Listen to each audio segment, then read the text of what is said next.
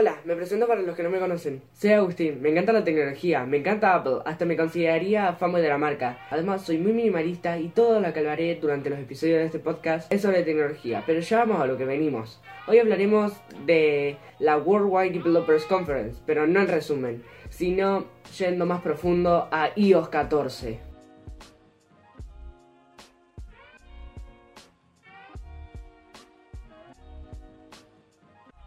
Bueno, esta semana estuve un poco desaparecido. Les explico muy resumido por qué estuve un poco desaparecido. Y es que tuve exámenes, tuve que participar de un acto, tuve que grabar un montón de otras cosas. Entonces se me complicó y dejé el de que hay en mi teléfono como compensación del episodio del podcast. Igualmente tendría que subir otro. Y quiero comunicar algo que después lo voy a recordar al final del episodio. Y es que también esta semana voy a grabar un video. Pero no cualquier video, sino que voy a grabar un video del el remake, obviamente, porque el 2 viejo no tiene mejores gráficos, así que voy a jugar ese. Y puede que esta semana esté el video, no sé cuándo va a estar, pero bueno, comencemos. Ya hice un resumen de todo lo que pasó durante la Worldwide Developers Conference y bueno, tenía que traer un episodio hablando más profundo de cada cosa. Bueno, lo primero que vemos nuevo es la App Library o librería de apps, como vos lo llames, pero ahí están tus aplicaciones organizadas por apartados que se organizan a partir de cómo se categorizan en la App Store. Y eso es increíble porque ya lo veíamos en Android, pero igualmente todos los cambios que hay son muy pedidos y son cambios que escucharon mucho a la gente. Y a la parte superior vamos a encontrar un buscador que va a estar organizado alfabéticamente para encontrar la aplicación que nosotros queramos. Pero esto lo hacen para que no tengamos tantas pantallas con tantas aplicaciones, porque era muy molesto que tengamos que ir para un lado y después para el otro. Y no, ahora podremos ocultarlas. Y esto se hace manteniendo apretado el home screen y en los puntitos que ves abajo de la cantidad de pantallas que tú tienes, ahí vas a poder seleccionar las páginas que tú quieras eliminar. Pero bueno, hablemos de lo siguiente, que son los widgets. Y el cambio de los widgets es que los podremos tener en nuestro home screen y eso es lo bueno de esto, es que lo podemos acomodar para que se adapte a nuestras necesidades sin tener que tenerlo en la pantalla de Today View. Entonces está muy bueno para esa parte, ya que podemos tener unos encima de otros, deslizar y ver cada uno de los widgets que tengas y ocupar menos espacio. Además de que para tener estos widgets tienes que ir a la parte de Today View o vista de hoy, en la que tienes todos tus widgets. Ahí mantienes presionado uno y lo mueves a la pantalla de inicio. Una vez que lo mueves a la pantalla de inicio, lo acomodas a tu gusto. O bien puedes mantener apretado la pantalla hasta que tiemblen todas las apps y puedas presionar el más en la parte superior para agregar el widget que tú quieras. Y hay distintos diseños, no hay un único diseño para cada aplicación, hay muchísimos diseños. Pero bueno, lo siguiente que presentaron fue algo que vimos en el iPad y es el Picture in Picture. Que eso está bueno cuando quieres ver una serie y a la vez estar trabajando o estar en un FaceTime y a la vez hacer otra cosa. Y eso está bueno porque no hace falta que estés solamente en una cosa, puedes estar en dos. Bueno, ahora toca hablar de Siri. Porque Siri ya no ocupará toda la pantalla como hacía antes, que no nos permitía hacer otra cosa más que eh, hablar con ella. Ahora ocupará un círculo pequeño en la parte inferior con los colores y todo, como el diseño de Siri. Pero además de que aparecerá en la parte inferior de la pantalla, tendrá una, una respuesta más rápida. Y por ejemplo, si le preguntamos del clima, nos va a aparecer en forma de notificación esta información. Además de que podrá grabar mensajes de voz y ahora cuenta con dictado por voz. Bueno, lo siguiente es la aplicación que agregaron que es Translate, que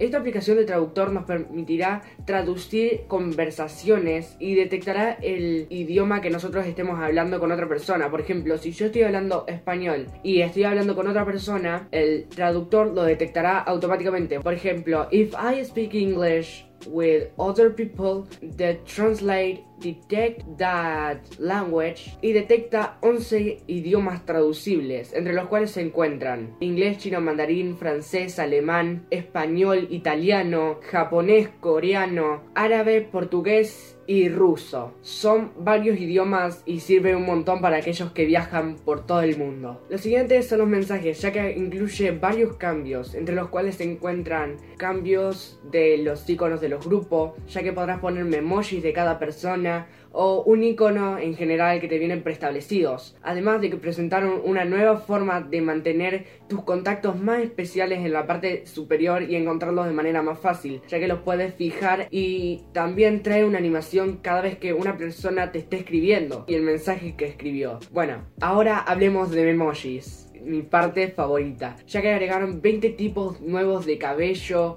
agregaron nuevos accesorios, y nuevas cosas relacionadas con la actualidad. Pero bueno, pasemos a los grupos, ya que además del cambio que te mencioné al principio de que podemos poner iconos personalizados por nosotros, también podremos replicar y fijar mensajes, es decir que podemos responder a una persona en específico y fijar un mensaje importante en el grupo. O también existe otra posibilidad que me pareció fantástico cuando estás en un grupo escolar que no encuentras un tema y puedes separar todos esos mensajes que no tengan nada que ver con el tema que tú estás buscando. además de... ¿Y arranca o no arranca? Además de agregar esa función de responder directamente a una persona, agregaron las menciones. Y esto está bueno cuando estás hablando a una persona en específico en un grupo y quieres que esa persona lo responda. Además de que la persona que menciones le va a llegar una notificación de que la acabas de mencionar. Pero bueno, pasemos a lo siguiente, que es la aplicación Mapas, ya que agregaron funciones y mejoraron funciones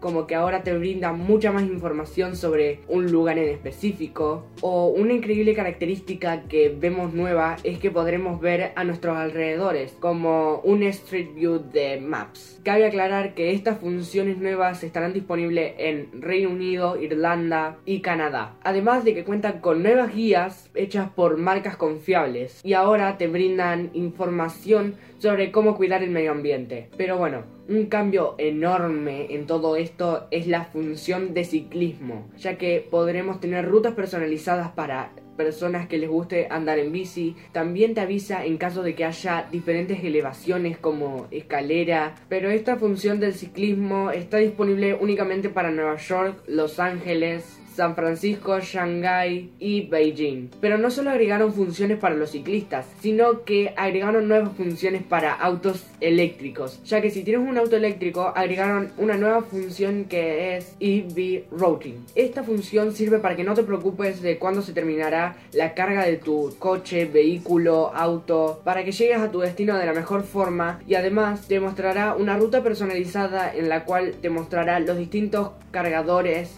disponibles de carga rápida o de carga lenta, sin importar de lo que sea, pero para que llegues a tu destino de la mejor manera posible. Además de que metieron zonas verdes, esto sirve para que te muestre únicamente las partes que no estén contaminadas si es que te hacen muy mal, para que pases rodeando esa parte y tomes otra ruta y no seguir toda la contaminación. Pero bueno, sigamos hablando de vehículos, principalmente de autos ya que ahora CarPlay agrega nuevos fondos de pantalla y nuevas funciones como parking o estacionamiento, EV charging y comida rápida. Pero algo que me sorprendió mucho y es que únicamente yo lo veía con tarjetas que serían como la llave del auto, pero algo que me sorprendió fue que ahora podremos abrir nuestros coches, autos con nuestro móvil, ya que únicamente apoyando nuestro móvil sobre el auto podremos abrirlo, ya que ahora en la aplicación Wallet incorporan una nueva tarjeta para tu vehículo y lo puedas abrir en cualquier momento. Además de que también podrás compartir esa tarjeta con tus compañeros, amigos o familiares. Entonces, esas personas que tú le compartas la tarjeta podrán abrir tu vehículo sin problemas y podrán manejarlo. Entonces, esto fue algo grandioso que me explotó la cabeza. Pero bueno, vamos a lo último que es una de las funciones más grandes y una de las mejores funciones que metieron y fue App Clips. Y ustedes se preguntarán, ¿qué es esto? ¿Qué hace esto? Te permitirá comprar diversas cosas sin que tengas que instalar la aplicación completa. Por ejemplo, si yo quiero comprar un café en Starbucks, en vez de instalarme la aplicación completa, escaneando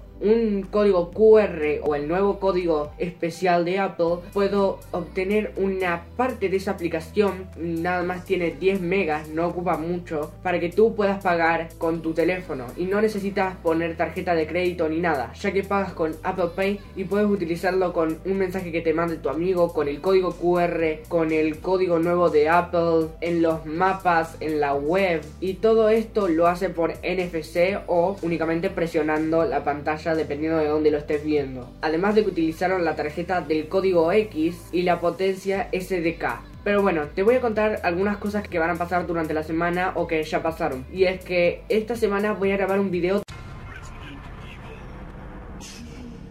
y me acaba de aparecer una notificación de que ya esté instalado. Así que después me voy a poner a probarlo y voy a grabarlo. Después te quiero comentar que se filtró que los dispositivos Apple y Samsung no incluirán cargadores en los siguientes dispositivos. Esto primero pasó en Apple, ya que se había filtrado y te quejabas de que no tenía un cargador de carga rápida. Bueno, te sacaron los cargadores y ahora si compras un nuevo iPhone te vas a tener que comprar un cargador de carga rápida o carga lenta, no importa. Y bueno, esto lo justificaron con que tenían que cuidar el medio ambiente y es verdad, tienen que cuidar el medio ambiente, pero tampoco para sacar un cargador de una caja que, imagínense, la caja es así, la de un iPhone. Imagínense sin cargador, lo que va a hacer es una cosa así. Es impresionante lo que van a hacer. Todos siguiendo a Apple, Samsung, Oppo, Huawei, Realme, muchas empresas optaron por esto. Y no lo tomes como que no van a traer cargador es una filtración, no se sabe si es real, si sí si, lo es, si no lo es, así que no lo tomes a mal porque no se sabe si es real o no. Pero bueno, la serie del revisitado de The Last of Us que iba a hacer, puede que la pase para más adelante cuando tenga el The Last of Us 2. Pero bueno, terminando con esto, te quiero decir que